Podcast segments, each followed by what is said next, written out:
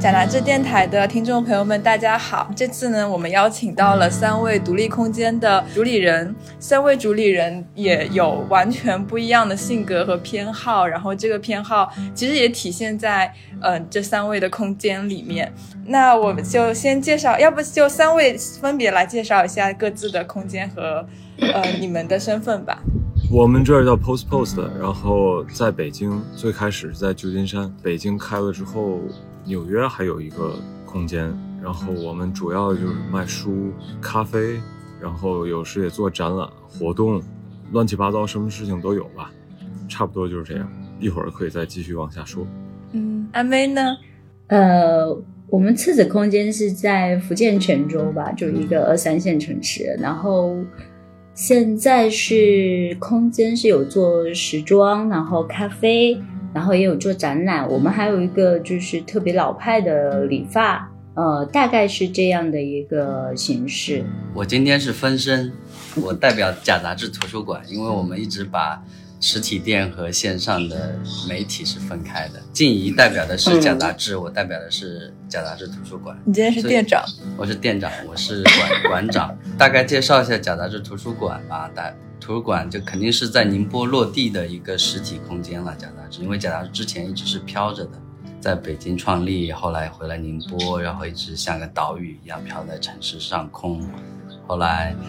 想着一定要弄一个实体的空间，就有了假杂志图书馆。做着做着呢，就是有了书店，对，然然后也想做点展览，跟摄影和书相关的展览。后来我们来了新同事，做了开春书会，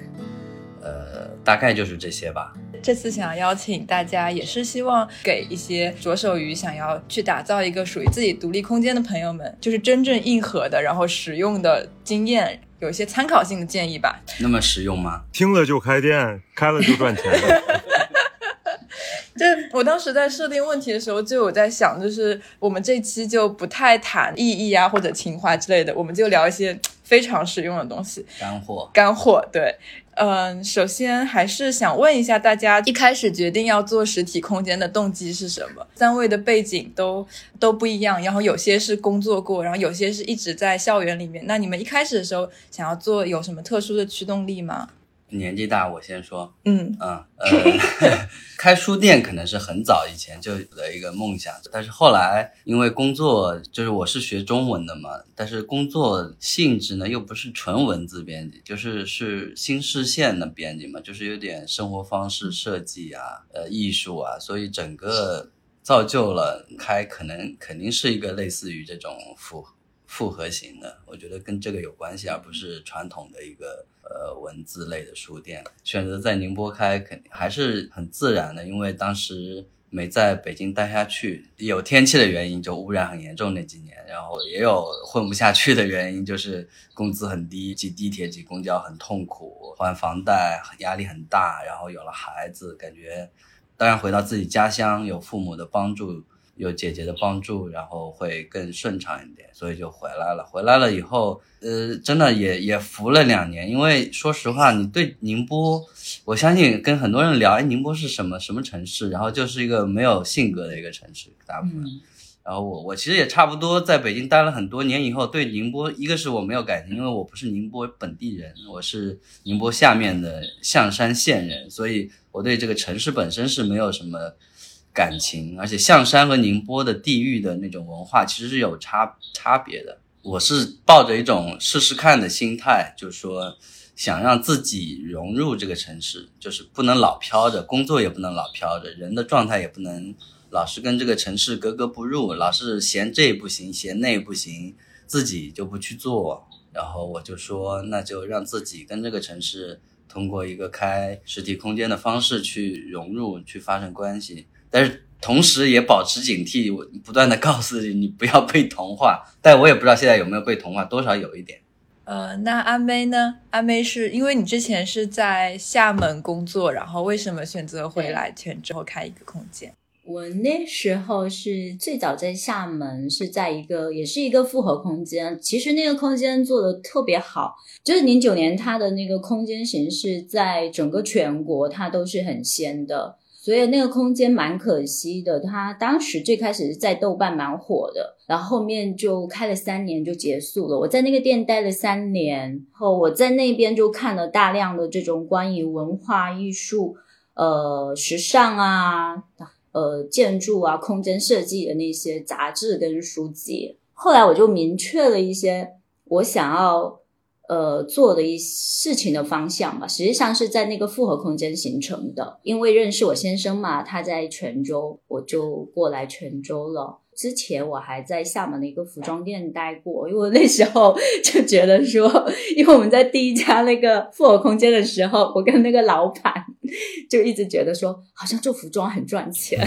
因为那时候就是这种实体店确实是辉煌时候吧。店里学了很多那个关于销售的经验，就是这些经验的累积，让我很有信心，就是我去做一个店，做一个空间。所以后来我到泉州的时候，我就开始要做做一个店。但那时候其实比较简单的想法就是做一个时装买手店。那 时装买手店就开的有点，呃，我觉得我对泉州这座城市不够了解，然后就那边的很多就是做事方式，或是说你做。呃呃，你空间运营或是你销售什么的，就是还是得跟这个城市有点相洽吧。然后我那时觉得说我们没有做到这个，所以我当时其实服装就服装梦碎，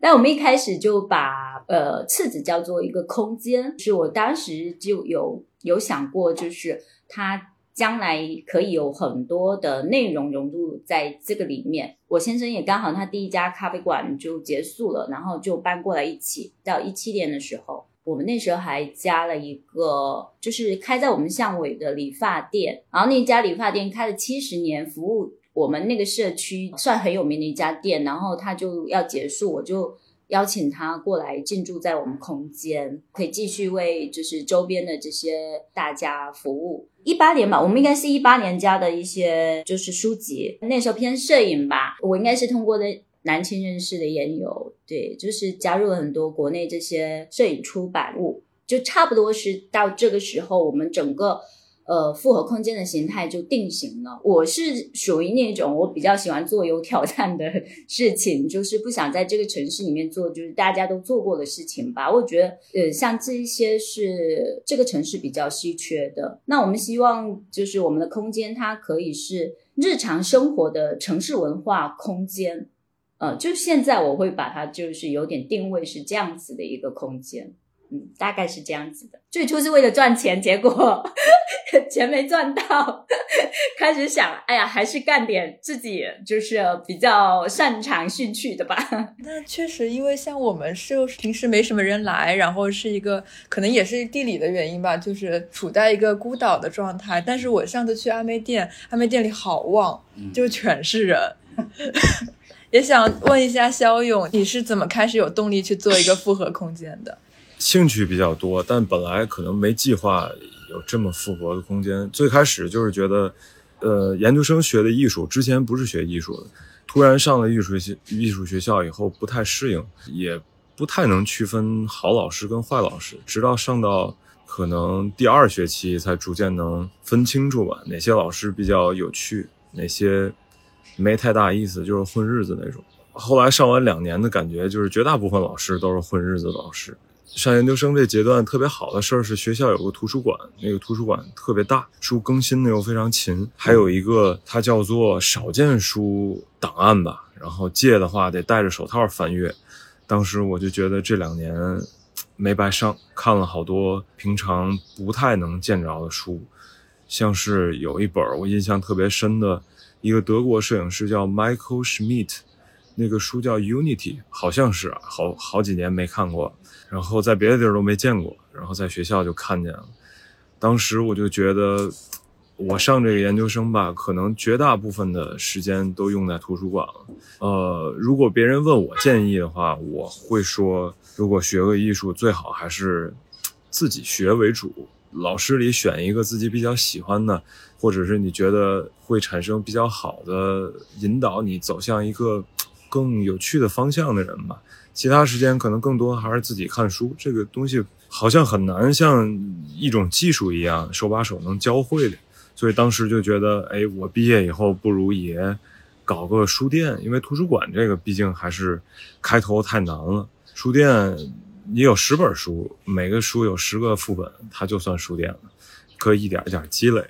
所以当时就想，哎，不如卖一些书，然后再加上我那两个合伙人也都特别感兴趣，而且我们是不同的专业方向，呃，有学电影纪录片的，有学摄影装置的。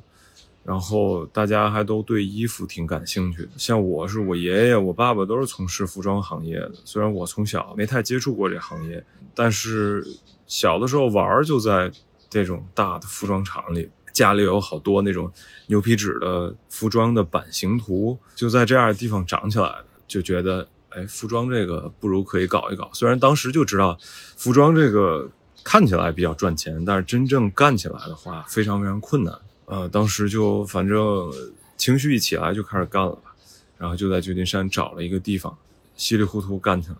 开始就是这样，嗯。呃，那我们来聊一聊，就是下一趴对吧？开店前的关键因素选址，你们是如何选到这个呃现在比较心仪的这个位置的呢？当时。当时没有任何钱了，那时候唯一的收入就是出版计划嘛，加杂志。对，二零一六年来了个新同事陈英和嘛，然后那时候是养活我们三个人。到了年底的时候呢，账户上有大概十万的盈余，第一次有了盈余，之前都真的没有，没有任何盈余，每年就是这样过去的。这个地方啊，就是我们开始找地方的时候，八号公园这里就是跟城里有点远。对，说一下园区的对我们的好好的地方，就是没有收我们任何租金。对，就是前三年是免的，装修也是他们付的钱，就是没虽然没怎么装，但刷白很费钱的。其实真的吗？通水管呐，通电其实很费钱啊。因为我感觉贾达志跟你们二位的机构还是挺不一样，你们是小而美的，但是我们这里就是有很大，是吧？对，很大，四百平。你们是在市中心的，我们其实就是宁波但是前提是那个。这个园区做设计的是我一个呃多年的朋友，就在北京认识的。就是我在做最开始的一本书的时候，第二本书的时候，这个建筑师还出钱资助了我。哇，五千块钱还就是他特别欣赏我做的事情。当时，对，叫陈大鹏。北哎，我回宁波了，也跟他说了，我说我回去了。他因为那次资资助，后来我每本书都有送给他了。他后来就忘了。后来忘了，后来忘恩负义就没有记了。之前都有记，然后然后回到宁波了以后，他就问我，他在给宁波设计这样的一个园区，问我去不去。我来了以后觉得有点远，然后得买辆车，把把十万块钱买了车，没有没有钱付房租，然后问那个能不能有免租，然后那没问题，跟他说我们是，我们有很多很多书，对，就是。把所有的书都搬过来，发现其实也没有多少书，就是对，其实慢慢填满的过程。是一开始在小工作室的时候，觉得自己好多书啊，就是完全可以开个图书馆。结果搬过来以后，发现根本 根本不算。然后包括那时候也已经开始卖了一些书，但是一放到书店就放不满几张桌子。然后但是也至少有个。叫麻雀虽小，就五脏俱全那种状态吧。包括展览，我们马上就做了一个展览。对，但是确实现在也看那时候最开始的照片，就觉得挺寒碜的。对对对，就是这么开始的。我们就是很现实的一个，然后慢慢的来了以后，哎，发现真的越来越好了，整个状态也越来越好，就是更有落地之后做很多事情都更更好。嗯，那。勇哥呢？勇哥是怎么选到就是你现在这个位置？因为我感觉东城西城的那个差距还挺大的。是是是，其实我这是西城，东城的话其实算是个文化中心，西城这边在北京相当于一个政治机构的中心。西城像我这附近，旁边就是国务院的叫机密邮件收发部门，然后胡同的呃东口是自然资源部。胡同的西口是呃政协礼堂的演播大厅，然后再往前走就是政协礼堂，所以这附近基本都是跟这个政治机构相关的。然后其次就是这这边的西南边是金融街，是北京最大的一个这个金融区域，跟国贸那边类似。这边的胡同东口有一个开心麻花剧场，后面有一个这一块的一个啊老教堂，然后开心麻花剧场的对面就是再往路北是北京求姻缘最灵的一个寺庙，叫广济寺。这附近就是这个地理环境比较复杂，嗯，最开始想的就是如果在这卖书的话，各种各样的人都会来。呃，最开始我们在旧金山那边也卖的挺好的，但是都是相关从业者或者是这些大公司，苹果、Google 之类的负责美术的或者设计的这些人。时间长了，我觉得这样不太不太健康，还是得卖给那些平常不看这种书的人。所以就想选一个地理位置稍微怎么说呢，鱼龙混杂一点的地方，就选在这儿。然后从经营上考虑，就是开心麻花剧场。只要他那边有演出，就会有人来我这，因为这是 离他那个步行距离最近的地方。金融街也是那边的特点，就是就是他们的价格接受弹性非常高。怎么讲呢？中国的中产阶级又从来不以质量来评价一个东西好坏，通常他们就觉得卖的越贵的就越好，这就给我们定价有比较大的自由度吧。还有就是这个位置确实是。离哪儿都不太远，虽然它在西城，但它在二环里，所以从东边来也挺近的。像从这儿到东城的美术馆蹬自行车可能也就十五分钟，然后离北京几个常去的地方也都非常近，比如像木鸟漫画也在美术馆那边，还有 Fruity Space，基本上这个距离都是十五分钟左右。嗯。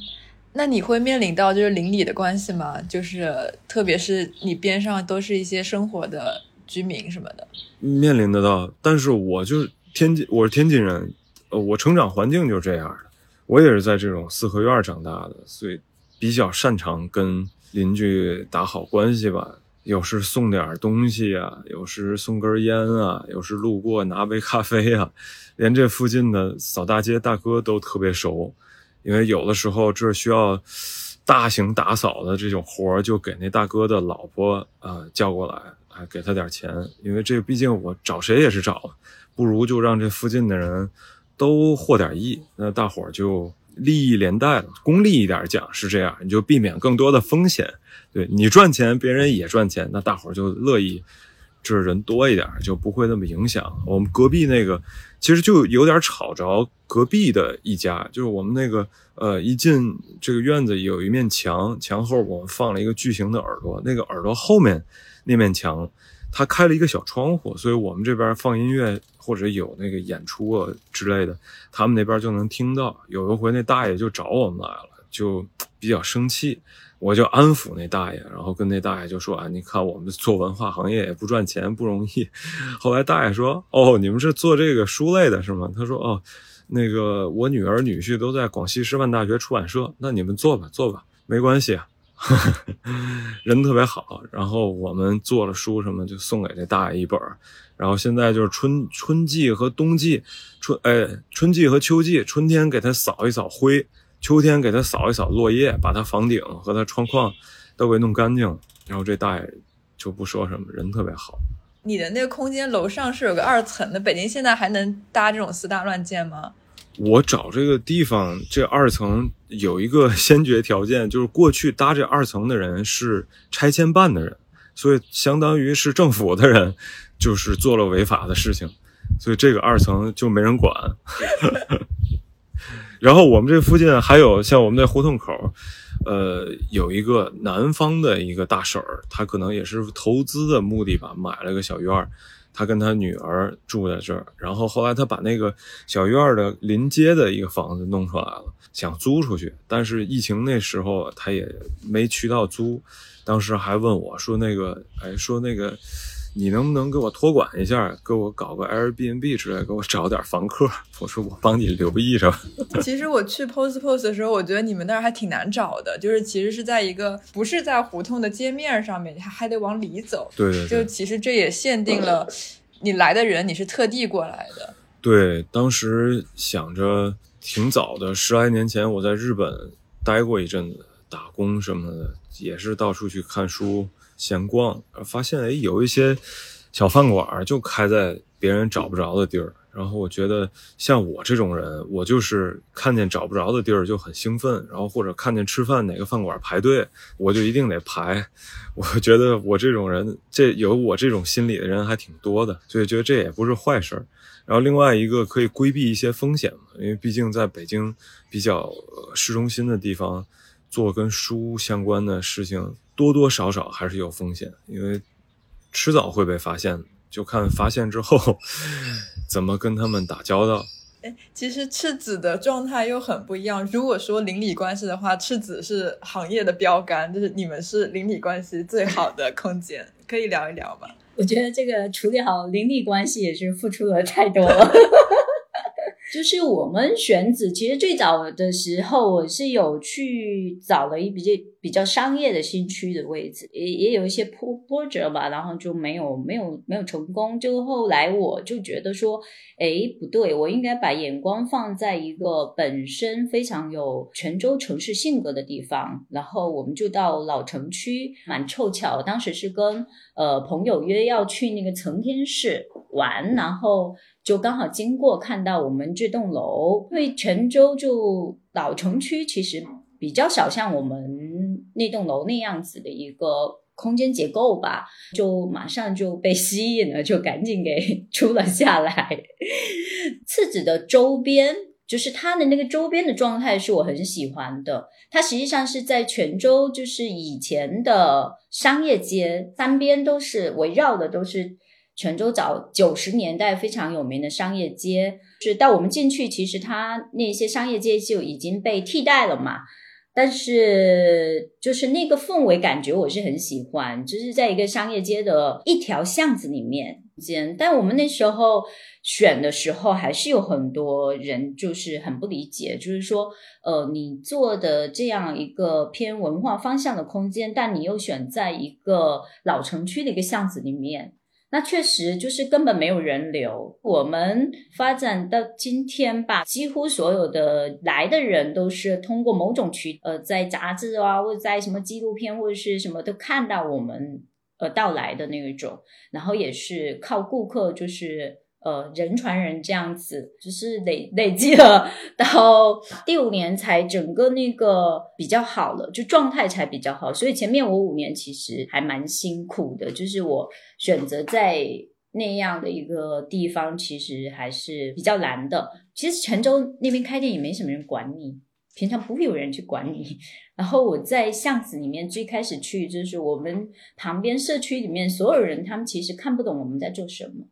然后我们最早是也想的挺天真的，就想说哦，我做一家，特别是咖啡馆进来的时候，我们就特别想要，就是说做一家社区群、社区型的那种空间。然后发现我们就是太过于天真理想了，就是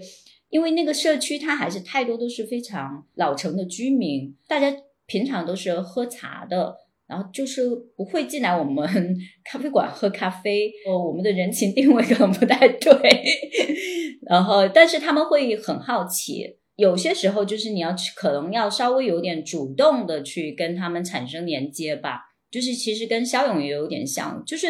我是在那种村村子长大的，我我比较擅长处理就是我跟邻里有关系、跟人的这种关系吧，就是。泉州的这种老城的社区，其实它就像一个村，就是我们的社区，它是用这种铺进在。呃，划分嘛，所以那个对我来说，其实像我在那边我是蛮游刃有余的。我们后来去做了一个关于就是我们那个社区的一个展览，就叫角头的一个展览。我们出发点其实当时是蛮简单，就是想说啊，那大家对我们有更深刻的呃认知啊、认识啊，然后就是说能够吸引另外一些比较城市的年轻人，他们能够来到来我们这里啊。但是后面那个。还影响还蛮大的，就是大家会觉得说，哦，从这个社区的影像里面，就是看到那种特别 熟而有力的那个那个力，也很有那个力量感吧。然后这个也是特别泉州，然后我们空间的两公里之内都是 世界文化遗产，因为泉州不就新建的那个是适宜城市吗？它以前就是一个港口，就是宋元时期所谓的东方第一大港。那它很难得，就是说城市的这种非常深厚的历史，它其实完全融入在呃人民的那种生活当中。就它不是那种束之高阁的，就它就是跟日常是完全发生联系的那一种。比如说，呃，你看到那个塔，嗯，那个承天寺，然后我们旁边所有就是所有那个宫庙，然后我们是巷口还有一个唐朝的呃纸城门，就是我们那个位置，它就是一个在历史上它就是一个很中心的位置，然后在现在发展到现在，就是它一直就没怎么被改变过。然后泉州老城就是我觉得非常好的，就是它的，就是像静怡她有来过，她应该感受非常深刻。就是老城区它都是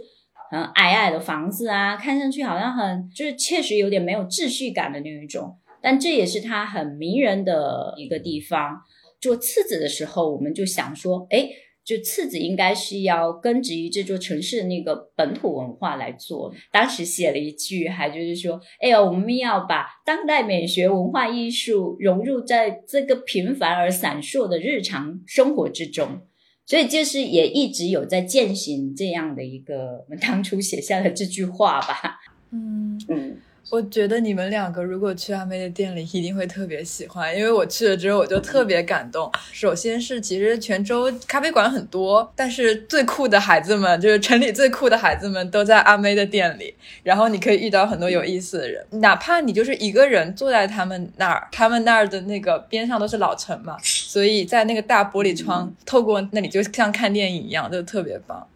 所以就是空间，呃，我们各自的空间的那个。特性其实跟整个城市还是有关系的，就是你好像挺难摆脱整个城市的气质对你的一个影响。比如说您，那刚才阿妹提到泉州的这种传统和古文化，其实很很日常，但是宁波的就反而就是会被束之高阁。嗯，然后感觉我们的气质也有一跟大家有一点距离感的，还是？那你如果不主动接近的话，对方就会。对，有点像，比如说我们的所谓的那个天一阁，它就是围起来的，对，需要怎么样买票进去，对，然后包括什么那个七塔寺啊，看起来不错，远远的望着，但是你进去就就是那种感觉吧。嗯，对，北京这边就是市井文化跟这个权力中心对比特别明显，像我们隔壁这个院儿就用，尤其是这两年，我不知道他们这安全措施为什么提升了，本来墙就挺高了，去年又安装了那个高压电网。这个，因为这栋楼就在胡同里嘛，非常突兀。呃，北京二环里有好多这种楼，就是在一片平房区中间起了一个高楼，然后这个高楼是某一个呃国家部门非常重要的国家部门，然后周围的人都对对这个这个新的楼有各种各样的猜想、想法、不满。像我们这个对面 胡同上有个老大爷，就是总说说这个。楼如果不建的话，这是以前一个什么民国时期特别重要人物的老宅子。说就因为他们建了，把人家宅子给推了。这边这里边跟外边就跟俩世界一样，里边有驻兵，每天下午这些士兵跑步，早上起来也是跑步锻炼喊口号。然后外边呢，可能离着也就五步远就有那种北京大妈。给小孩弄了一个小滑梯，弄了一个那个蚊帐小帐篷，就在家门口胡同边上，坐那儿看车来车往，然后这些大爷就坐那儿叼根烟，天南海北吹牛逼。就是北京人，北京的这个市井对于吹牛逼的定义，确实我感觉是全国里水平比较高的。听他们聊天，感觉这帮这帮人都可能 不知道什么背景，但实际了解了，可能也就是。普通人跟咱差不多，嗯，知道最多国家机密的是出租车司机，对，确实是这样。那我们聊完选址，就我们有了个地儿之后，我们现在就是要开始打造自己的空间。嗯，一开始的时候可能大家都没有钱，但是我觉得勇哥那里你可能是找建筑师加入过的，就你还是有设计的。没有，没有吗？没有，没有，我这唯一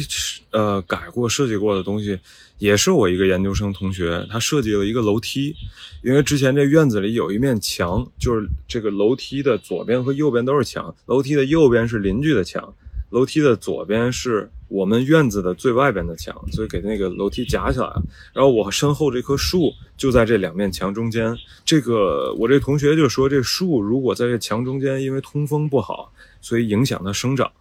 当时就说一定得把这墙给砸了。然后我问他确定吗？砸这墙不少钱啊。他说确定必须得砸，我也比较信任他，我说那咱就搞吧，就把墙砸了，然后就造了这个空间里造价最高的一个东西，就是一个错步楼梯，左右脚呃岔开的一个楼梯，而且它这楼梯除了呃，左边的那个护手有一个焊接的点，所有的点都是可拆卸的，所以这楼梯就可以在这拆了，在别的地儿再原封不动再装回去。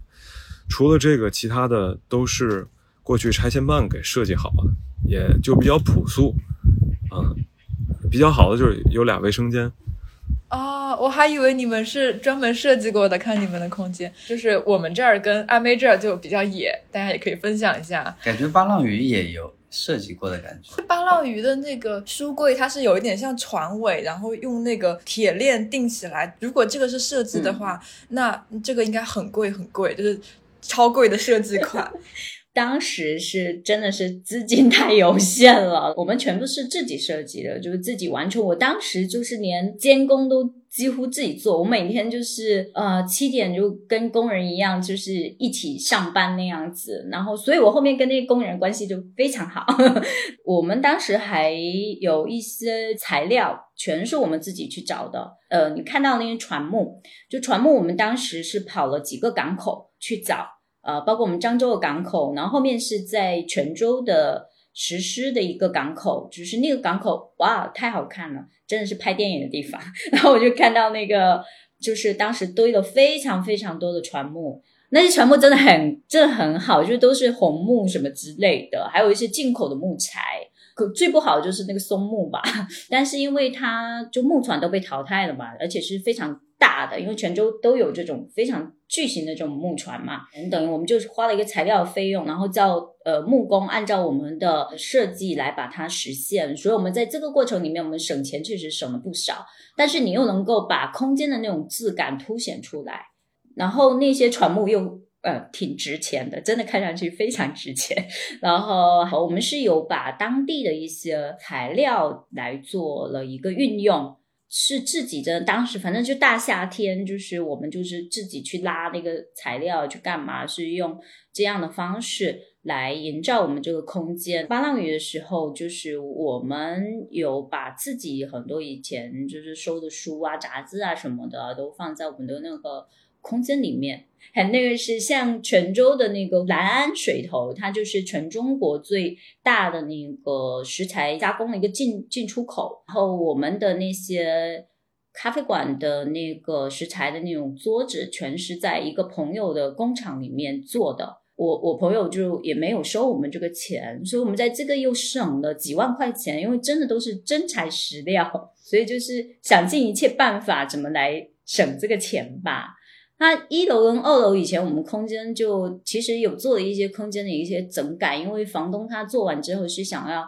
就是分分户那样出租嘛，所以我们有拆掉一些墙啊。就是我当时也没有想到说我们二楼咖啡馆那个位置的两砸的两个墙后面变成一个，就是很多人还把它变成一个案例，笑死了。就是我们那时纯粹因为是空间的需求，因为楼梯就在。中间，所以我们就想，它已经被分成四个部分。那我们上二楼，人都有好奇心嘛，到了那边，它可以通过这个砸掉的这个墙去张望，就看到里面。然后上去，又因为有这个墙，就变成我们的整个空间，它是可以关联起来的。我当时盯了施工，盯了两个月，就是整个空间盯了两个月，但也确实，呃，如果真的说自己。身上资金不足的话，还是可以用我们像我们这样的方式多去寻找。我们可能也比较幸运，因为泉州建筑方面的这些材料都是非常突出的，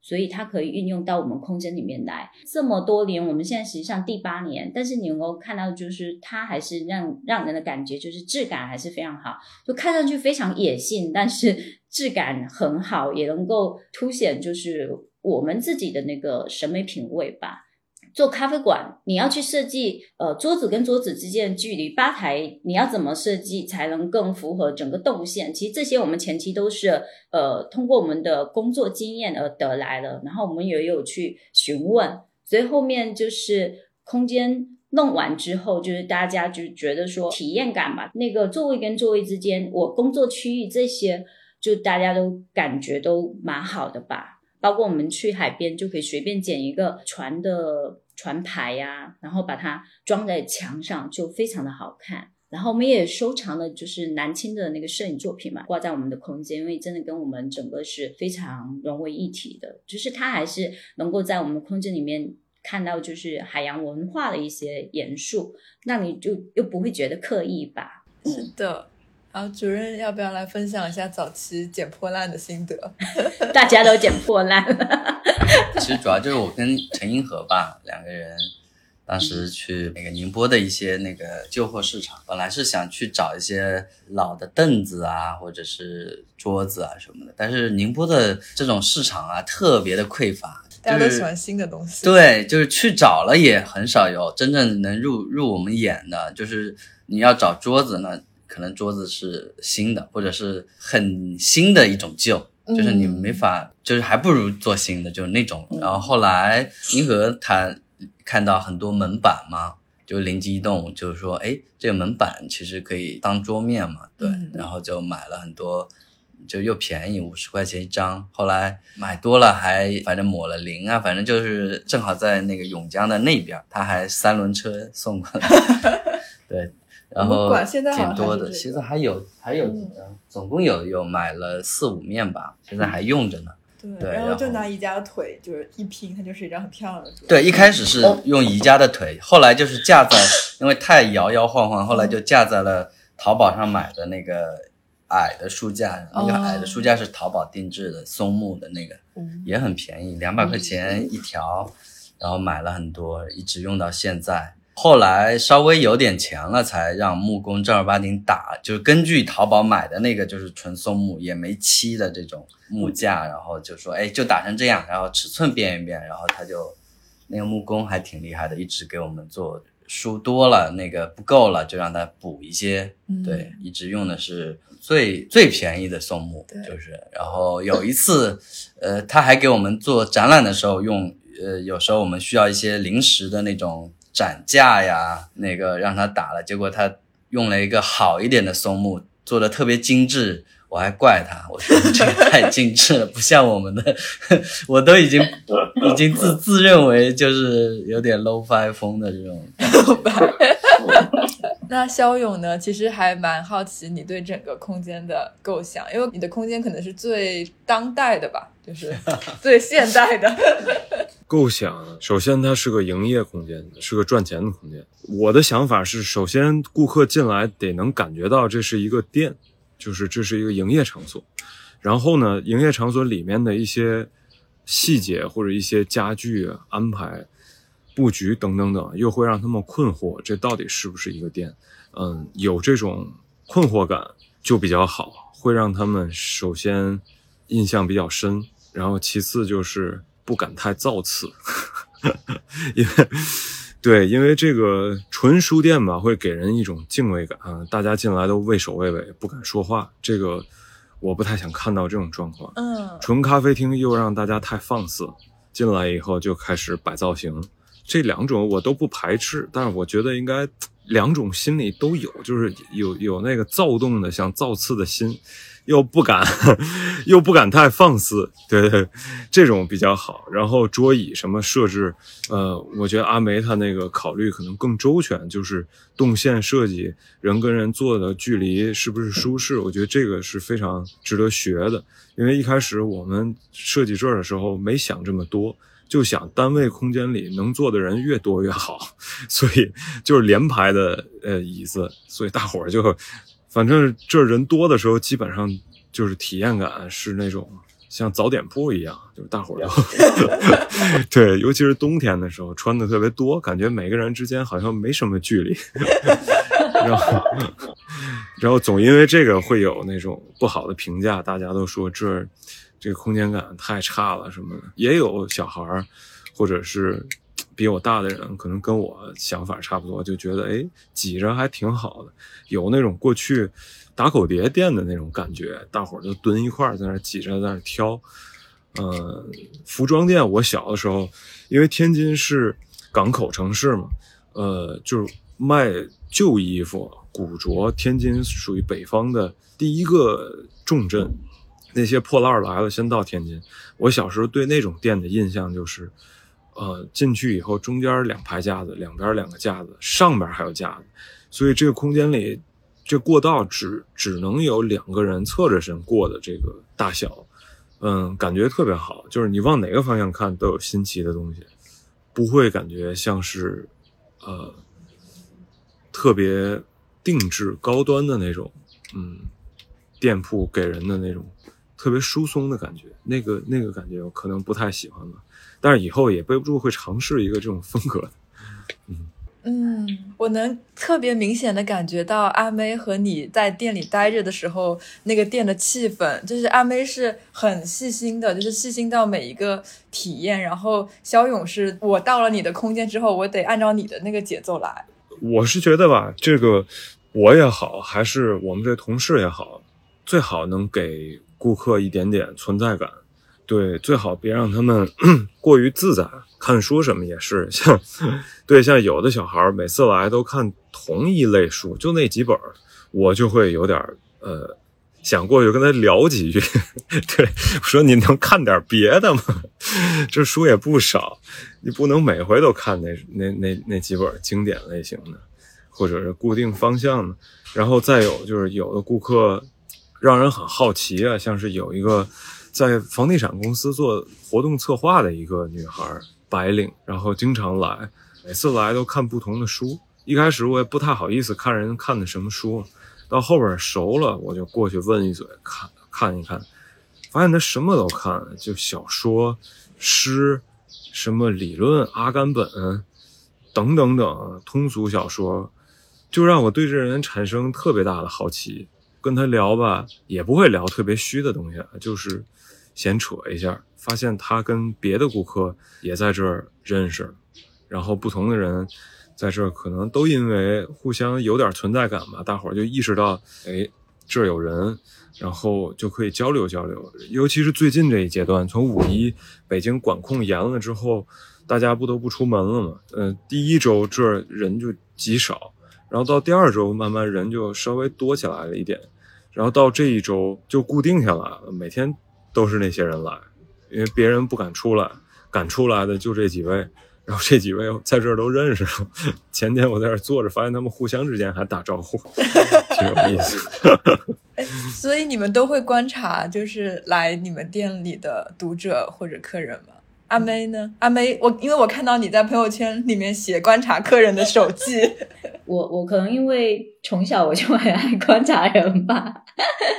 包括我现在才觉得说，哦，原来我我我的兴趣就比如说像人类学这种，我就很有兴趣观察店里客人，像特别是咖啡馆的客人，我也是很爱观察，就会有那种就是经常来的，或是说他是个呃外地的游客，但是他可能每一天就待在我们店，或者是一天同时出现两次。就我们店还蛮常有这样子的顾客的。其实大家其实还是有一些，就是说，我觉得会有一种就是气质相同的吸引吧。我也会去看他们看什么书嘛。然后之前像有个男孩子，他是因为看了那个什么《夜晚的潜水艇》，因为陈春成是生活在泉州嘛，然后他就他就过来就开始跟我们聊，哦，我为什么来泉州啊？哦，我就是因为看了这本书啊，因为这个作者。呃，生活在泉州，所以我就来泉州啦。这样的事情，然后有一次我就看到，像有一对母子，哇，感觉非常好，就是一直坐在我们那个七号桌靠窗的位置，两个人互相都在看书，然后看着看着，他们又会稍微聊一下天，然后也会一起在那边看风景。就是我觉得那个场景，就是我非常喜欢。然后母子两个人身上都有很多纹身，然后打扮又嗯。就是我我蛮喜欢的那种那种打扮吧，然后我就会偷拍他们啦。就是我有时候会 就是会干这种事啦。然后我觉得这个过程就是你去寻找你开店的一些乐趣。要不实际上开店它就是一个日复一日你不停在重复做一件事情，如果你想把那个店就是维持的，就是状态是你比较希望的那个样子，其实要要做，就是每天的维维护维持是蛮需要的，蛮重要的。所以我一直觉得说，跟想要开店的朋友说，就是如果你能够所谓忍受这样子，你每天。日复一日在做一件事情的话，才可以。因为开店其实并没有那么美好，或者是说，如果你的团队很强大的话，当然你自己可以脱身出来这些。因为我们其实一直在这一方面没有没有建立的特别好。当然，我希望就是接下去可以把这些做好。对 我可以脱身，我就我就可以专门做做一些其他的事情。呃，但是就是这个过程让我也挺受益的吧。嗯嗯。对，确实是，大家都觉得开店好像有个问题，就是，呃，是不是要守着这个店，让这个店好像气质跟他的负责人比较像。如果你要不守着这店，这店就变成像连锁店一样的地方。嗯，我觉得这个对不同的人可能还不太一样吧。对我就没有那种守店的感觉。嗯，现在我也是不非得天天在这待着，但是。但是我去哪儿？我去别的地儿也是工作，工作又好多都是用电脑就可以，或者用手机就可以做的。那我还不如在这儿待着，有麻烦事儿可以解决解决，有有趣的人可以随便聊一聊，嗯，有真来找书的可以给他推荐点什么的，最近新的或者是不太好找到的，嗯，再有就是阿梅说的观察人，这个还挺有意思的，因为 有各种各样怪人。像我这，我记得刚开第一年就有一个，好像是做保险的一个大姐和另外一个姐妹吧约在这儿，两人聊天，一开始都特别开心。然后后来傍晚，她那姐妹走了，这大姐就坐那儿接了个电话，然后接完电话以后，突然就大哭起来了，就在那个她那个位置。然后我们楼底下那个空间其实比较挤，所以她哭就非常。非常显眼，大家就都怔住了，在那儿也不知道该说什么，反正看着也挺不容易的。然后就听他打电话说他这个保险实在是卖不出去了，等等等吧，各种各样的奇奇怪怪的。之前我也说过，这儿还有和尚来，像那广济寺求姻缘的那个寺庙，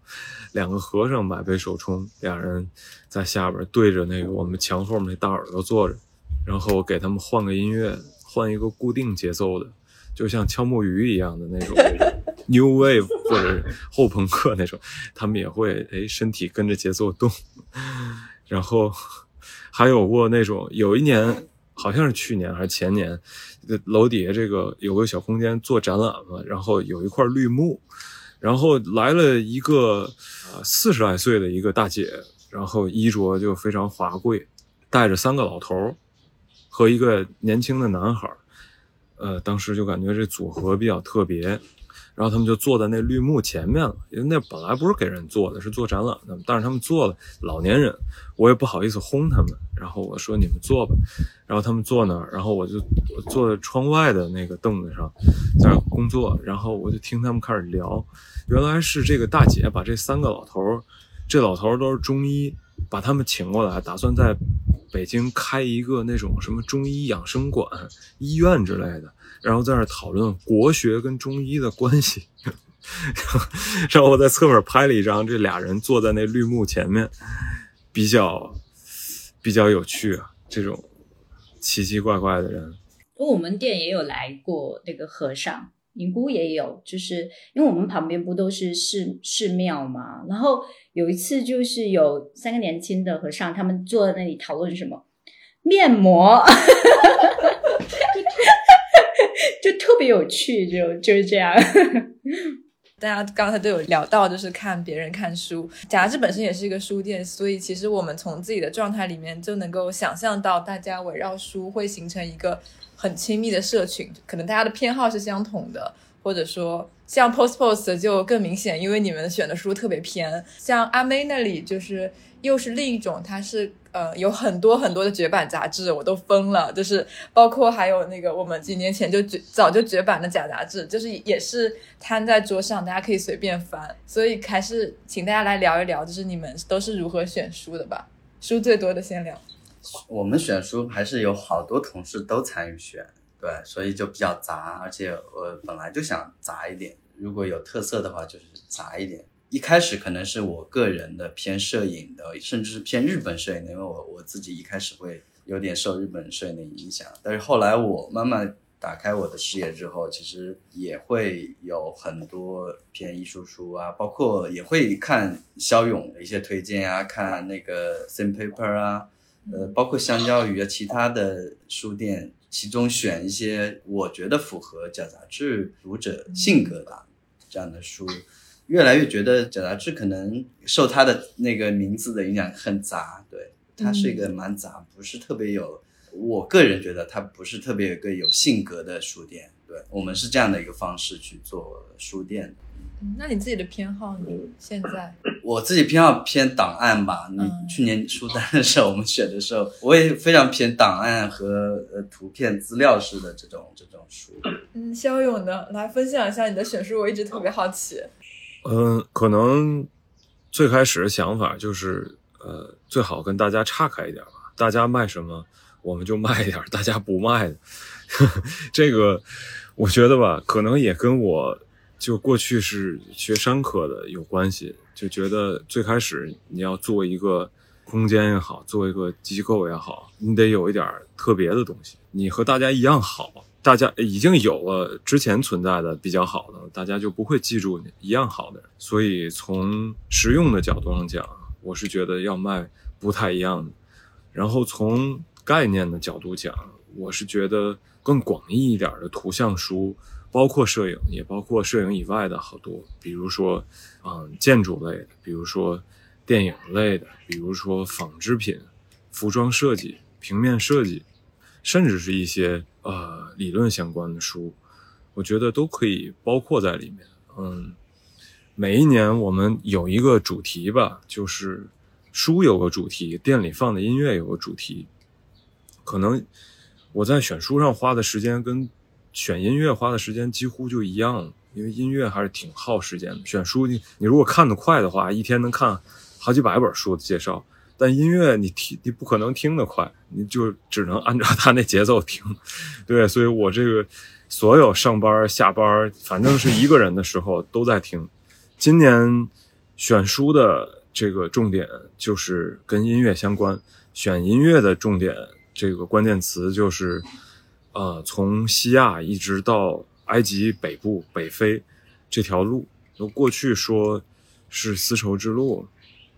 嗯，这条路现在也依然还存在，路上的也好，海上的也好。呃，特别感兴趣这个，是因为今年看了一个小册子，那小册子名字就是特别标题党，呃，我就挺喜欢这种标题党的东西。我觉得，对我觉得这跟做广告一样，如果你不能一句话把别人给。愣住，你就很难得到别人的注意力。那个小册子名字叫《关于新加坡和全球物流的暴力》，你光听这名字，你就感觉哎，不知道他讲的什么。然后我就进了这书，读了一下，发现不光是标题党，内容确实也是挺有意思的。他就讲为什么，比如说这个信号传输，为什么走海底线缆从 A 点到 B 点要比通过卫星快。就比如说，地球上有两点，比如说北京跟宁波，它如果从啊北京宁波如果走海上的话，就走这个海岸线了；如果是走这个卫星的话，就要从北京到卫星，从卫星再到宁波，就会走一个折线，两点之间直线最短，所以还是海底线缆比较短。再往下说，就好比说华尔街那些高频交易所，他们以速度，呃，快速交易。作为他们盈利的这个基础基础基础架构，以至于他们就需要不断获取更快的速度，到最后其实他们不是依赖更快的网速，而是他们把他们这个交易的办公室直接搬到交易所门口，离那交易所越近越好。对，这其实对大家来说，尤其是对不了解这行业的人来说，听起来比较有冲击感啊。大家可能都觉得现在都是网络时代，谁还管那个这个物理位置？其实，就是那个书里还有提到一点，就是说现在这海底线缆从，比如说从直布罗陀海峡一直到马六甲海峡之间，和过去的这个海上丝绸之路是高度重合的，因为这个铺设海底线缆的船跟过去这个海上丝绸之路时候运送这些丝绸啊、这些呃香料的这个货船的这个路径是一样的。当时运到泉州，从泉州再往下走，过了马六甲马六甲海峡，再往印度那边，再往西一直走。所以话说回来，就是今年感兴趣的点，就是因为这本小书，所以店里放的音乐从像萨马尔罕这种地方，一直到伊拉克、啊、伊朗，然后再到那个欧洲的南部、非洲的北部，就能把它们串起来。它们之间这个音乐类型，呃，我说肯定大家不太容易理解，但是如果放的话，还其实很相近，有好多东西是互相影响。这跟我另外感兴趣的，比如说舞曲音乐、俱乐部音乐，这些其实是有挺大关系的。因为俱乐部音乐这些 DJ 就是我用你的曲子来 mix，你用我的来 mix，你再然后再再用他的再 mix，就是互相之间互相 reference 大家的东西，然后然后在在这个基础上再改造。然后过去这个音乐传播其实一样，来来回回互相影响。嗯，今年的书也是都是关于音乐的，因为过去喜欢音乐的人可能对这个音乐人的这些采访或者对这些音乐的论述没那么关注了，这可能是个市场上比较空白的地方，所以今年就搞了一些，比如我们现在还正在翻译的一个非常长翻，最开始决定翻译的时候不知道有这么长，就只是对一个书的一个章节，就是讲 techno 这种音乐是怎么从八十年代末从底特律到了欧洲到柏林，然后慢慢发展起来。那个书就是讲柏林音乐在一百年的变迁嘛，techno 只是它最后一个章节，我们想分成十次发，现在发现每一次更新就将近一万字，对这个 工作量还是比较大。就幸好现在还有几个同事，大家就流程化的，有人翻译，有人校正，有人找图、视频，有人那个最后编辑，还是挺大工作量的。我当时看到你们的公众号的时候，觉得哇天呐，小勇太轴了，怎么做了一个这么轴的事情？就是一万字，我中间放其实放弃阅读了好几次，然后最后是咬着读完的。这个非常骁勇啊！对，这怎么这么轴？对，昨天同事还提醒我，就说，你看你做的这个这个翻译，就是说这 techno 这个，说你费这么大劲，这阅读量也不是特别高。嗯，说的我首先有一点点不服气，后来想想说的其实有道理。不过我再想一想，这个事儿别着急吧。我觉得还是从经营的角度讲，别着急，着急的人太多了。嗯，反倒是不着急，慢慢做的人，像假杂志或者是这个赤子，不也是做了这么多年吗？对吧？大家还是闷着头做点儿别人没耐心做的事儿，这个东西。有没有价值是取决于，确实是这个空间这项目的负责人。如果你自己没有这个价值判断的能力的话，嗯，未来可能就危险了。如果觉得它有有必要做，阅读量低或者什么宣传效果低，我觉得无所谓，坚持做下去就行。有的活动是为了赚钱，有的活动就是为了做点事儿，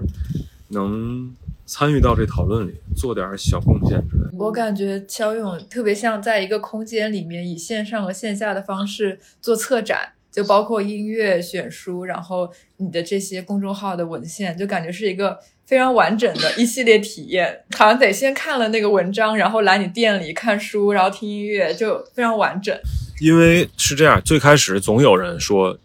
跟我们说“人不可貌相”。就看卖衣服，就说你们这卖衣服、卖书又卖衣服，这不行啊！这不是正经书店。后来有人说你们这卖书还卖咖啡，这也不是正经书店。就这个说法有点问题。是不是好的服装店还是看服装？是不是好的书店也是就看书？咖啡这个反倒是我这几年可能想法变化最多的一个吧。最开始感觉咖啡这个比较简单。然后我就觉得，哎呀，这个好像不用付出很大精力之类的。然后后来我就开始自己学了，越学越觉得这东西很难。然后这几年越来越觉得，咖啡跟做书啊或者选衣服之类没什么区别，都是非常复杂的工作。嗯当你和一个东西，无论书也好，咖啡豆也好，每一天接触，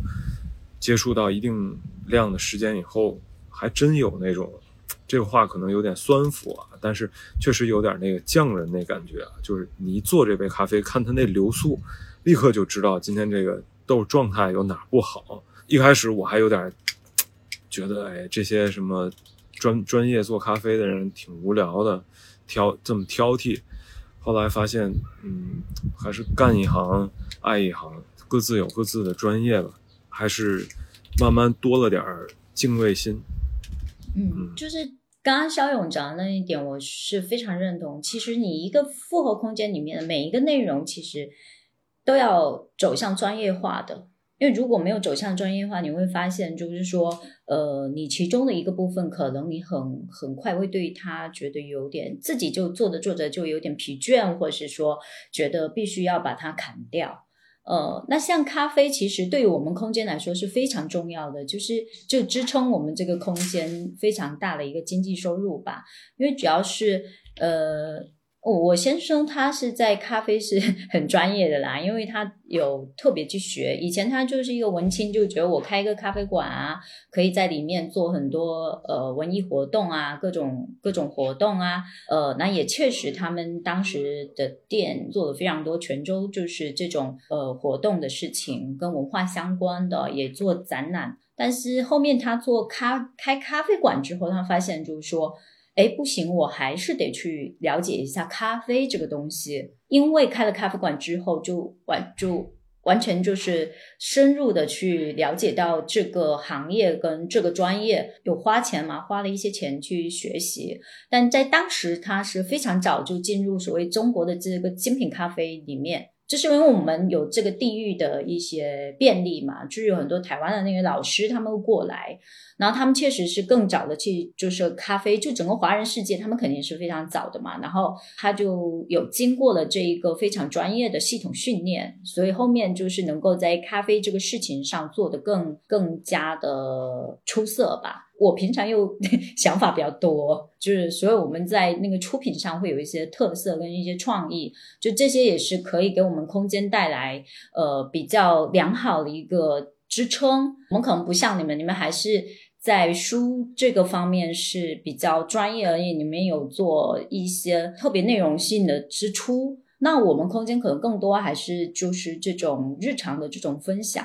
当时为想要在一楼想要做这个书的部分，是我们就在福建泉州，离香港跟台湾特别近，我们的文化其实挺相像的嘛。那我们当时是觉得我们可以有这个地域优势来做蛮多这些的。那后面也知道，就大家都很清楚，就是你现在卖这一方面的就已经不允许了吧？对我来说挺可惜，因为当时我们其实在选的那一些方面的，其实都还蛮好的。二楼的选书主要还是给大家免费翻页看的嘛，那有大量的是我以前就是关注杂志，不管是独立还是不独立，就是各种方面的杂志我都有，我都有买。那因为我我我是一个海边乡村的人，你没有机会，你没有那个去看到那些东西，所以我很多了解是从那个看杂志里面去了解的，就所谓城市的东西，所谓这世界上很多新的东西。给大家的书就会有很多是我们自己呃以前就买的，以前就看的，然后我们也有是很多像建筑啊，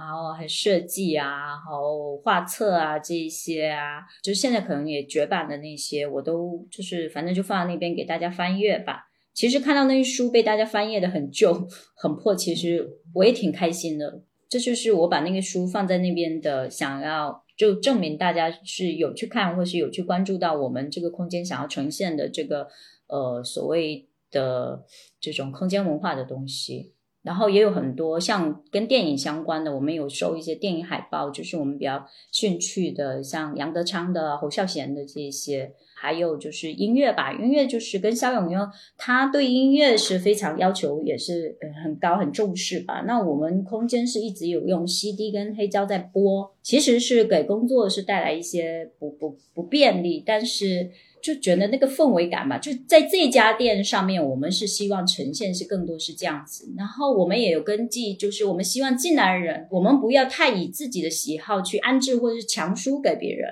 所以我们也有选了一些比较轻松或者是说比较大众读物的一些书籍，这是特别为了咖啡馆去选的一些书。其实我还是不想说空间做的太距离感吧，然后也是希望说进来的人就是可以有不同、很不一样，就是你要去包容各种各样的人吧。我可能会比较是这样的那个，因为我们的城市不像不像说你在上海、北京，你可以找到你你非常同频的那一波人，但是我们其实比较难。你是在一个二三线城市，很多东西是可能是要靠。我们空间去创造，我靠我们自己去创造，我靠我们自己去吸引，那你才能去保证我这个空间的可持续性吧。我能感觉，其实我来你们咖啡店，我特别有代入感，就觉得如果自己是一个泉州的青年的话，其实你们咖啡店的选书也给大家了一个窗口，可以在你们书店遇到很多。平时看不太到的书，也想问一问，其实贾杂志的复合性跟这两位不太一样。我们更更有特色还是出版本身吧，以及跟书有关的事情。对，还是这方面会做得更专业。从今年开始，我们也会和更多的出版社去合作去做出版，用中国的书号，然后印更多的量。呃，这样也会相对降低价格。我们希望书让更多人看到吧。从最早几年开始，为了销售，其实是有什么所会说所谓的限量啊，或者是甚至编号啊。但是蛮早，其实因为这本身不是初心嘛，就不想做这这这种事情，很早就取消了所谓限量或者版号的事情。去年开就已经开始了，我们的书会做得更普及吧，然后也会开拓我们的。类目不只是摄影，可能会电影啊，或者是其他门类的艺术，我们也会有指涉。对，这样的一个基于出版品牌的一个书店，嗯，差不多是这样的一个方式。包括我们的这个线上的媒体，还是希望它做起来。嗯，那我其实有一个问题，为什么贾杂志线下要叫贾杂志图书馆？就是是有图书馆的，其实我们曾经图书馆是开放过的。一一看我，你不知道我们上面有个叫 Photo Book Library 吗？哦，Photo Photo Book 就是图书，图的书。哦，所以是图书馆。对，它不是图书馆，就是它不是那个 library，它是 Photo Book，就是图书翻译过来的。哦，对它，它，然后它很大，像个馆，还不像个店。图书店有点不符合我们的那个体量，所以就那个假模假样的叫它图书馆，大概是这样这样来的。我们新的那个装修方案里面有这个图书馆的。哦，对对对，我们这些收藏的那些这些书都是放到完全开放的那个那个空间去。嗯，但其实我们这个后面的图书馆是开放。过一一小段时间的，可以聊一聊为什么当时想要开放，可是后来又还是不对外了呢？就太多拍照的了，这个我跟那个肖勇有点对待他们的态度有点那个反差，就是我就特别讨厌这种来拍照的，我真的是讨厌，我就直接会驱赶，我不喜欢跟他们去交流，去去感化他们，我就是就赶，我就不要来，不要来。其实也是比较老生常谈的问题，就是如何去维持一个复合空间，它能够持续的健康的运转。对一切事情来说，它的存在必定会有它的合理性，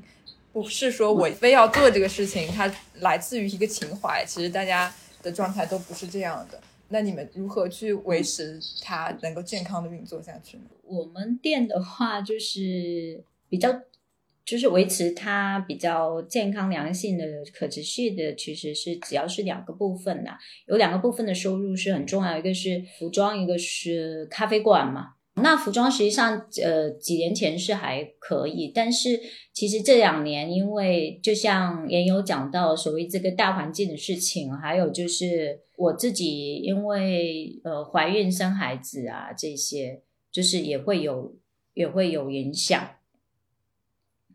那还好，就是这两年咖啡的增长就蛮快的，所以这个在我们的整个维持整个空间的运营就就有了一个保障。那另外一个是赤子空间，实际上有在做一个就是在地影像的一个探索的这个项目嘛，就是之前我们有发过的，像那个呃《寻江记》，呃，像这个项目。的继续会是我们就是今年或是之后，就是我们会去侧重的。以前我们可能是通过服装这个载体来，我们来邀邀请身边的这些摄影艺术家朋友，呃，然后去选择一些挺不一样嘛，通过我们的角度去呈现这座城市的这种。景象的东西，那我们之后可能会想要把它往更纯艺术化去做这样的项目。个我们那个项目叫 j t o n Blues 嘛，就是还是跟泉州有关，因为那个是泉州的城市英文，赤桐布鲁斯，泉州布鲁斯。那我们是希望以后可以把这个项目就变成一本书。其实这个是我一直很希望可以做的事情。嗯。我觉得可能我们这儿还是那种别把鸡蛋放在同一个篮子里这种想法吧，就是把风险 分担一下。我觉得这可能还是跟我过去学经济有关，呃，以就是为了防止某一个板块忽然发生特别大的嗯变动，比如说现在北京这情况，就是餐饮行业一下就停止了，都不是说限流或者怎么样，就没人没人出来了，这种情况。嗯，怎么应对？如果没一个后手的应对方案的话，有可能两到三个月就支持不下去了。如果你不源源不断的往里投钱，就像你说的，咱这都不是富二代的项目，都是自己一点一点干起来的。从装修上就能看出来，都属于 对自己凑合材料这种。我们这儿就是啊，平常咖啡啊能提供源源不断的这个客流。有收入，然后服装这方面可能是更大一方面的客流，因为服装这东西怎么讲呢？它那个忠诚度比较高，因为我们做服装这几个牌子也都是国内就只有我们代理的，所以大家如果买了这牌子，并且对它比较感兴趣，未来再想买的话，可能就得来这儿。像纽约有个叫 Icos Lata 的一个牌子，也是费老大劲。我在美国的时候，我还有我们同事去洛杉矶去找他们，他们没在。后来我同事又到纽约找他们，又没在。反正几经联系吧，可能中间隔了两三年，最后终于把这个牌子给谈下来了。嗯，一个是他们做的东西非常酷啊，因为他们那个 showroom 都在呃前年好像在 MoMA 里做的，纽约的 MoMA。嗯，是一个建筑师跟一个艺术家俩人做的一个服装品牌，然后还有个西班牙的牌叫 Paloma Wu，也是现在做的还不错的。所以服装这方面开始非常非常缓慢，缓慢的就让人想放弃，无数次让人想放弃。但是它一旦形成这个顾客群体之后，因为忠诚度比较高，他们就会反复回购，反倒是在。这回尤其是疫情这个阶段，给我们帮助比较大吧，因为咖啡几乎就停了，然后我们做的这个咖啡又不太适合于外卖，因为它这这所谓的特调之类的，它比较复杂，上面挂点什么粉或者放个水果，放个什么东西，不太适合运输之后再喝，所以啊，服装跟书的销售在这个阶段还是帮了挺大忙的。嗯我就是说，如果我要给一点建议的话，要么就是在某一个领域里走的比较深，像假杂志这样；要么就是做啊比较复合、比较复杂的这种场景，都可以规避掉这种风险吧。不可能完全规避，但至少在有突发事件发生的时候，有一个备用的方案。就是把基础打好吧，我觉得那个基础扎实是非常重要的吧。就是你在面对疫情的时候，这个时候你就可以比较平稳的度过这个难关，这样子。对对对，大家都挺有困难的。因为我前段时间也跟一盘旧店的店长聊了一下，然后他得出的结论是，就是其实现在并不是看书的人越来越少了。而是可能是外部的一些呃资本的，就是他他加入了这个我们这种比较独立的市场，那其实他对你的挤压是很大的。就譬如拿咖啡馆举例子，任何地方像瑞幸一样，或者说像其他那种连锁咖啡店一样，他就是把所有的坑先占满，然后就会把这个市场可能挤压到让独立的小咖啡店过不下去。嗯，除此之外，譬如说像。书店的话，出版的那种，你现在面临他们也盯上了摄影书，或者盯上了就是独立出版这一块东西，那这个时候你就会很受限。这确实是，就像嗯，有好多各种各样的集市、书市、书展，这两年越来越多，鱼龙混杂，而且这个市场又是一个。劣币逐良币的市场，因为对于一个不太了解这个出版行业的人来说，一本好书跟一本坏书没什么区别，他们被标签为独立出版，所以花了大精力时间去做策展啊，或者是这个计划的书展和这些开发商搞的这种临时的书展，在有一些人看来是没有本质上区别的，这是个大问题，嗯。挺让人警惕的，而且越是这类人，他越能白话，对，就是他越能跟你说的特别那种咋咋呼呼的，就是尤其是不懂，没错，对，因为你做书籍这个行业的话，你就会把这事儿看得比较严肃，然后你说的时候就不会把那些特别刺激性、特别吸引人的大词儿放在。你这个宣传语里，但是这些搞项目策划或者做地产开发的人很了解这个这个市场的接受模式，他们就会用一些非常吸引眼球的东西去放在最前面，反倒是宣传效果更好。然后这种活动越来越多的话，其实就稀释了这个书展的吸引力嘛。对，我觉得我我这阵子特别懂一件事情，就是。特别二的一句话啊，就是国运昌盛跟我们生存状态有关系，就是我们并不是有多厉害，就是跟中国的发展是有关系的。我们其实借了这个东风，今年为什么不好，就是因为，对吧？大家都懂的，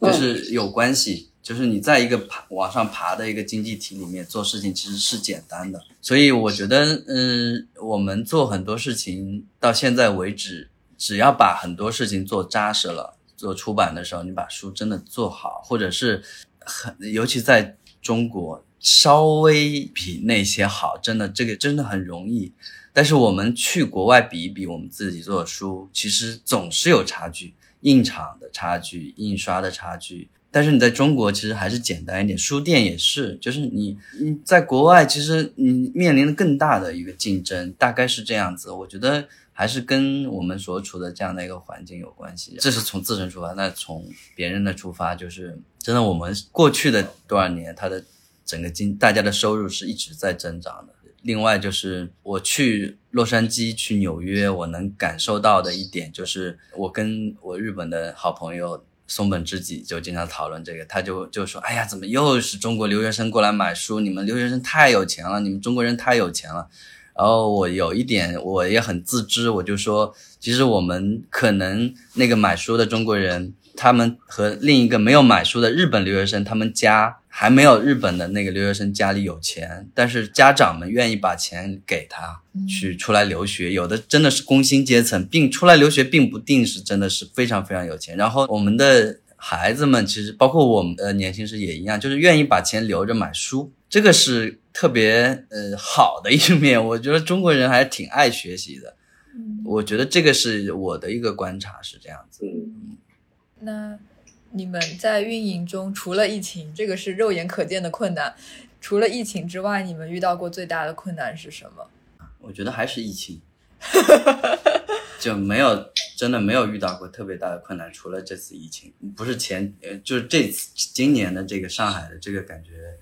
是。呃，假至正儿八经成为公司运作之后遇到的第一次这种算是小危机吧，我觉得。嗯，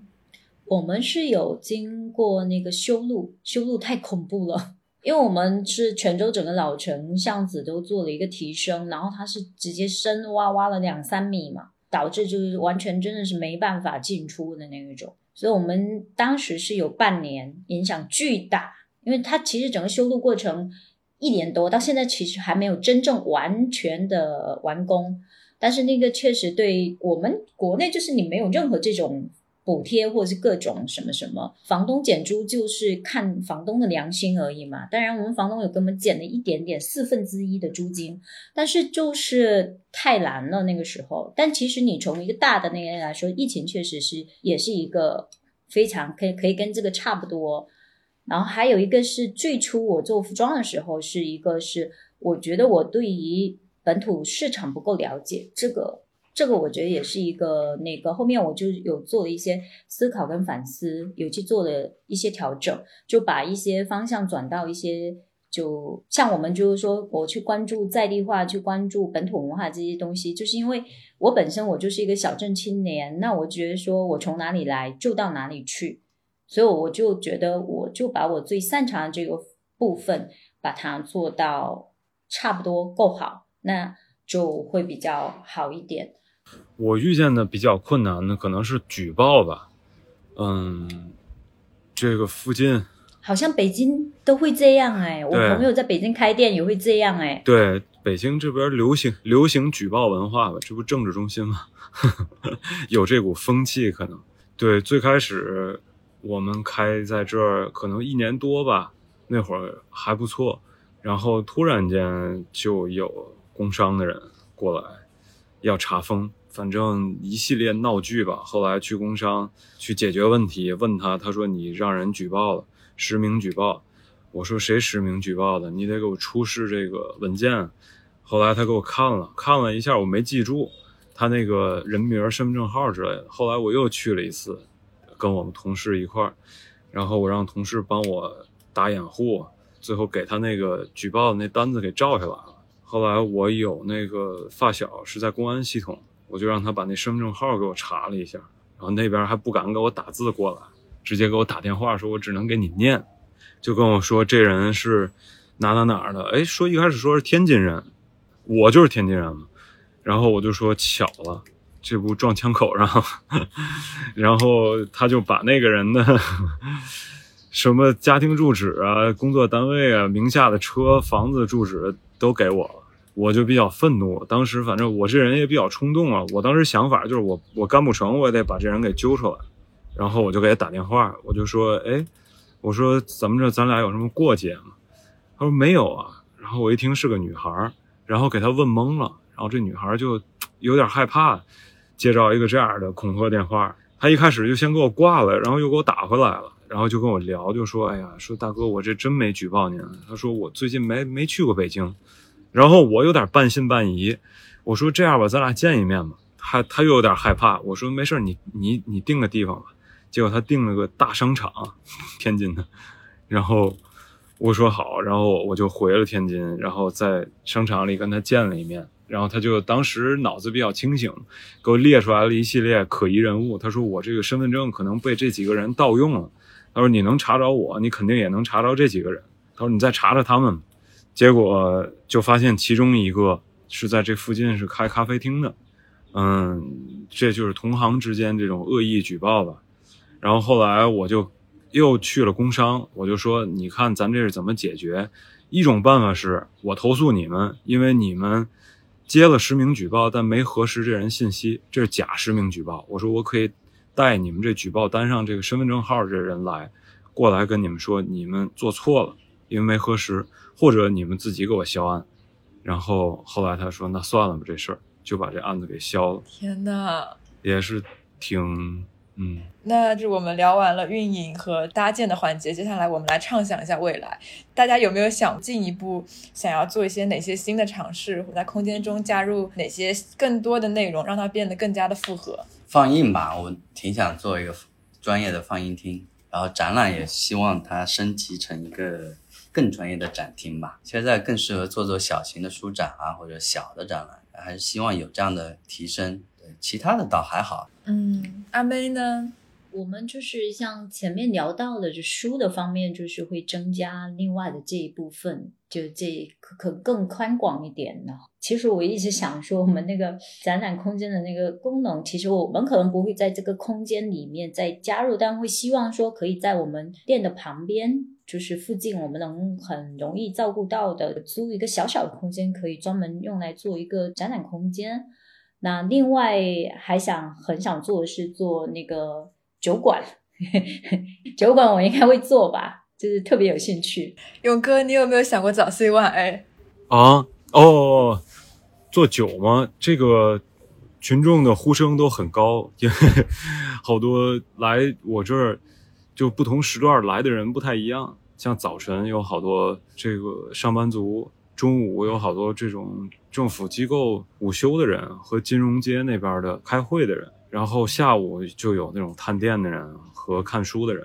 傍晚就会来那种比较亚的小孩儿吧，然后大家就都希望能开得晚一点，但因为我这儿毕竟离邻居还是太近了，我觉得还是得考虑一下邻居的感受。所以卖酒的话，可能在等下一个空间吧。就这个地方，目前看来就营业不会超过八点，但是也在找另外的地方。那你有想过就是加入新的其他的板块吗？呃，上回咱在书会时我就说了，想开个饭馆，就适合一个人吃饭的饭馆。在饭馆里，然后会有书店吗？会有音乐，可能饭馆跟音乐相关程度更高一点吧。那最后问大家一个私人的问题：你们一天工作多少个小时在店里？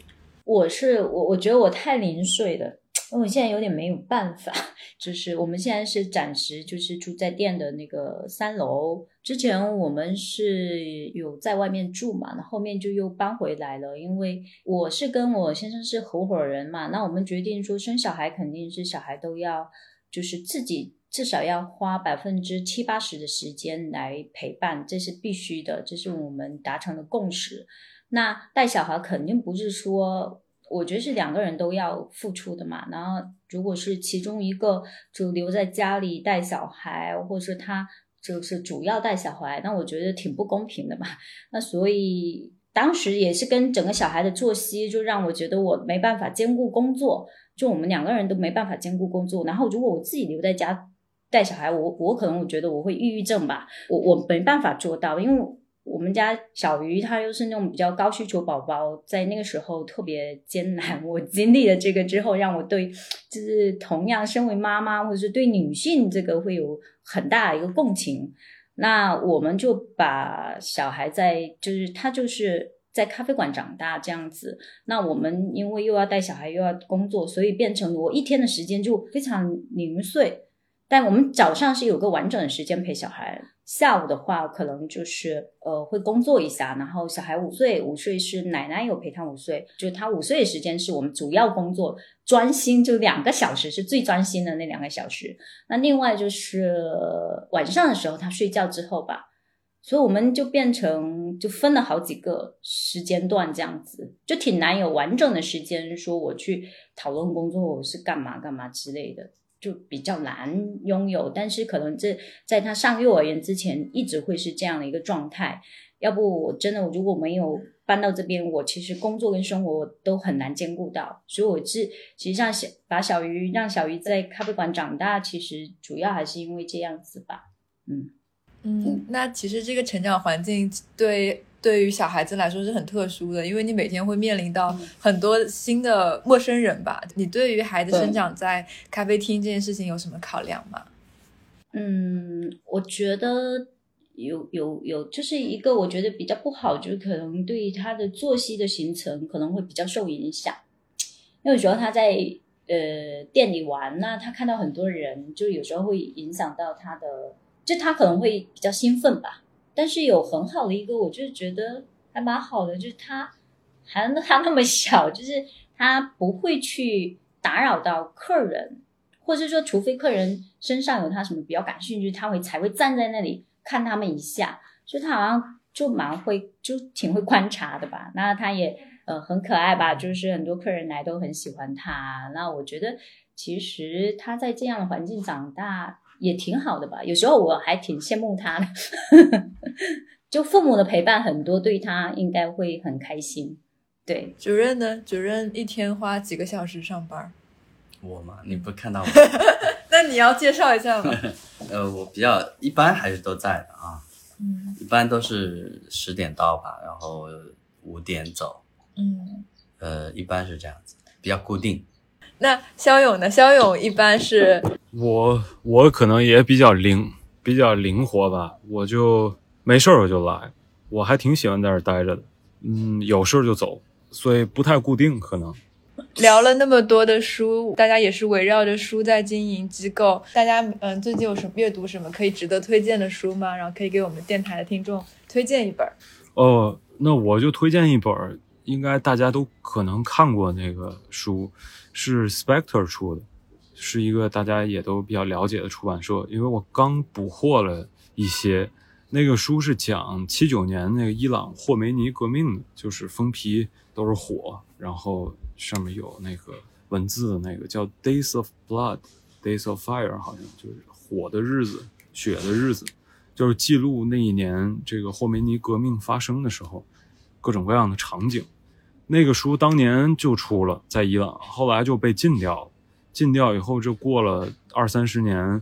在德国莱比锡又被重新再版出来。我觉得再版这事儿挺有意思的，有好多唱片店、唱片厂牌也会再版，每一次再版都换了一个时间历史背景，就比较有趣。我。推荐这个书，一个是因为它刚到店里，只能想到这本前前几天到的；还有一个是因为这个霍梅尼革命跟其他的那个革命类型，跟其他的革命不太一样，就是它本来革命之前伊朗挺开放，有可口可乐，有比基尼，大学也正常教课，音乐人也可以演奏这种摇滚乐、迷幻音乐。但是革命之后就戛然而止嘛，它又变成了政教合一的国家，就又开始比较保守。所以，推荐这个书也是让大家保持警惕吧，这不是个关头嘛。对，更多的我觉得不必展开说。对，就是大家都保持绷起一根弦儿，嗯，不要让自己彻底太虚无。因为就是现在这上海这疫情，我觉得，我觉得大家也是，有的人看的非常疲惫，有的看的特别虚无。然后有的人看完了就说：“哎呀，你看那些干嘛？你着着急有用吗？你也做不了什么改变。”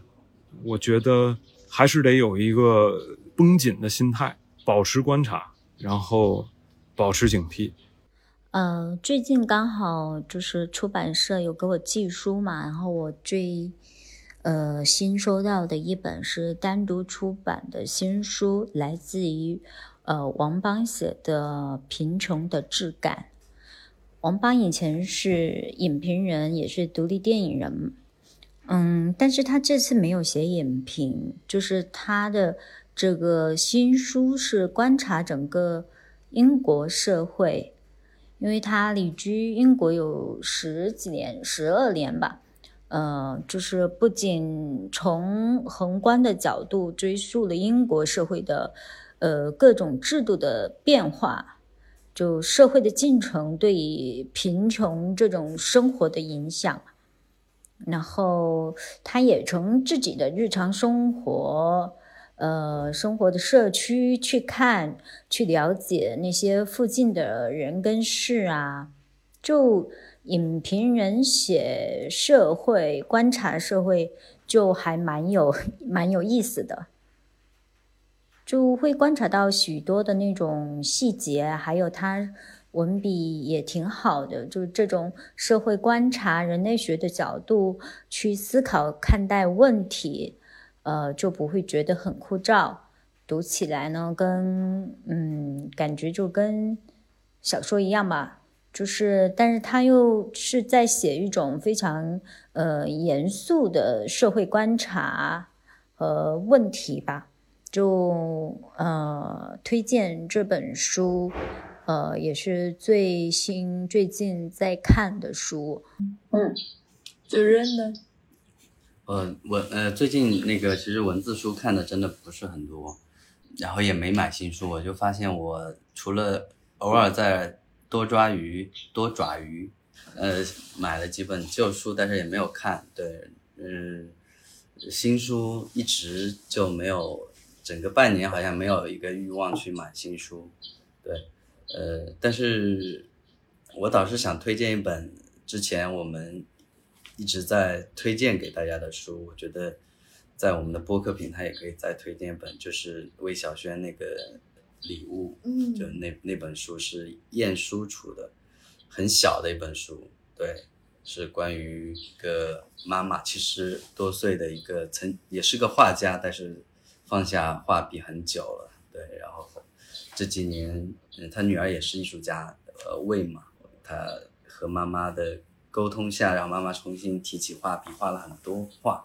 然后身体也有不便吧，但是他帮他做了很多展览。那本书倒是，说实话，他倒是只是一个很小的选择，骑马丁的，但是我觉得还是他和他妈妈的这这样的一种。通过一个艺术来沟通，甚至是带有和解的意思吧。就因为我们这一代和老一辈的总是会有在生活上存在沟通啊什么的问题，尤其人到中年之后 越来越多面临这个问题。但是听完他讲以及。提高他讲他那个的事情的时候，觉得还蛮有感触的。就是当时我就就说，今年为了这本书也不选摄影书单了，就是选艺术书单，因为因为之前会一直被摄影书或者图像书给就像工作就像生命一样在那个，但是偶尔遇到这样这样的不是影图像啊或者是摄影的书，就有一种特别暖的感觉。嗯。就是那那本书我买了两本，就一本送人，一本留着，真的蛮好的，真的很好。嗯，那本我也很想拥有。那谢谢大家参与我们这次的电台，谢谢大家，我们聊了好久好久。可以去吃饭了，对不起，对不起，都手机都没有电了，谢谢，拜拜。网不太好，跟大家添麻烦。哎，没事。怪怪呀，太好了，太开心，就等大家来泉州玩喽。